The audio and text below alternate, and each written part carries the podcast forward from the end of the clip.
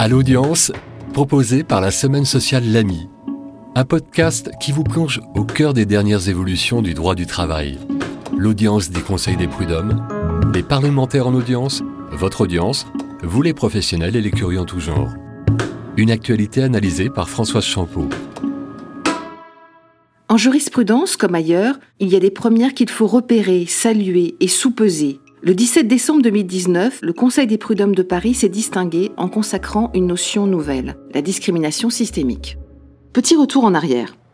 Cinq ans plus tôt, 25 travailleurs maliens sans papier frappent à la porte du Conseil des prud'hommes. Il faut dire que leurs conditions de travail sur le chantier de l'avenue de Breteuil, à Paris, à deux pas des ministères, sont particulièrement indignes. Après deux accidents du travail et le refus de l'employeur d'appeler les secours, la police et l'inspection du travail sont contactés par les salariés. L'employeur n'apprécie guère et interdit l'accès du chantier aux travailleurs maliens qui décident en retour d'organiser un piquet de grève. L'inspection du travail mène une enquête et dresse les constats au terme d'un procès verbal de presque 300 pages. Je vous le résume.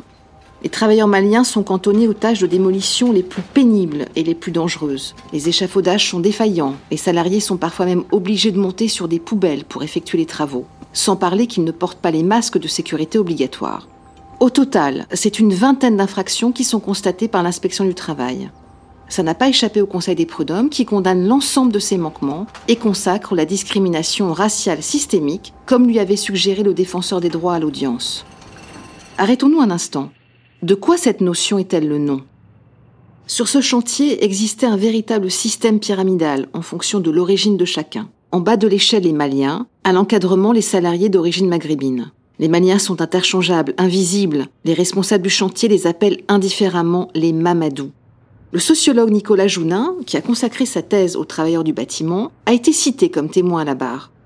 Le chercheur explique au conseiller prud'homme cette ethnicisation des tâches et des statuts. Il convoque l'histoire coloniale, les politiques migratoires françaises, les stéréotypes et préjugés sociaux qui ont relégué les travailleurs maliens aux basses œuvres. C'est un système qui est ainsi mis à jour avec des pratiques et des acteurs qui l'entretiennent et le pérennisent. 17 décembre 2019, 14h, clap de fin. La motivation des juges prud'homaux est implacable. Je cite Chaque groupe est ainsi prédestiné à certaines tâches, et cela non en fonction de ses compétences réelles, mais semble-t-il uniquement en fonction de son origine.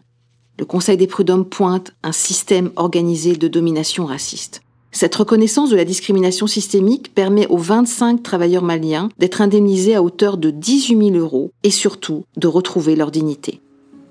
La discrimination systémique va maintenant vivre sa vie, cheminer. Après les juges, les avocats vont s'en emparer. On le sait, les secteurs de la restauration collective, du nettoyage, du tri des déchets sont le terreau de discrimination systémique et pourraient nourrir de nouveaux contentieux. L'avenir le dira.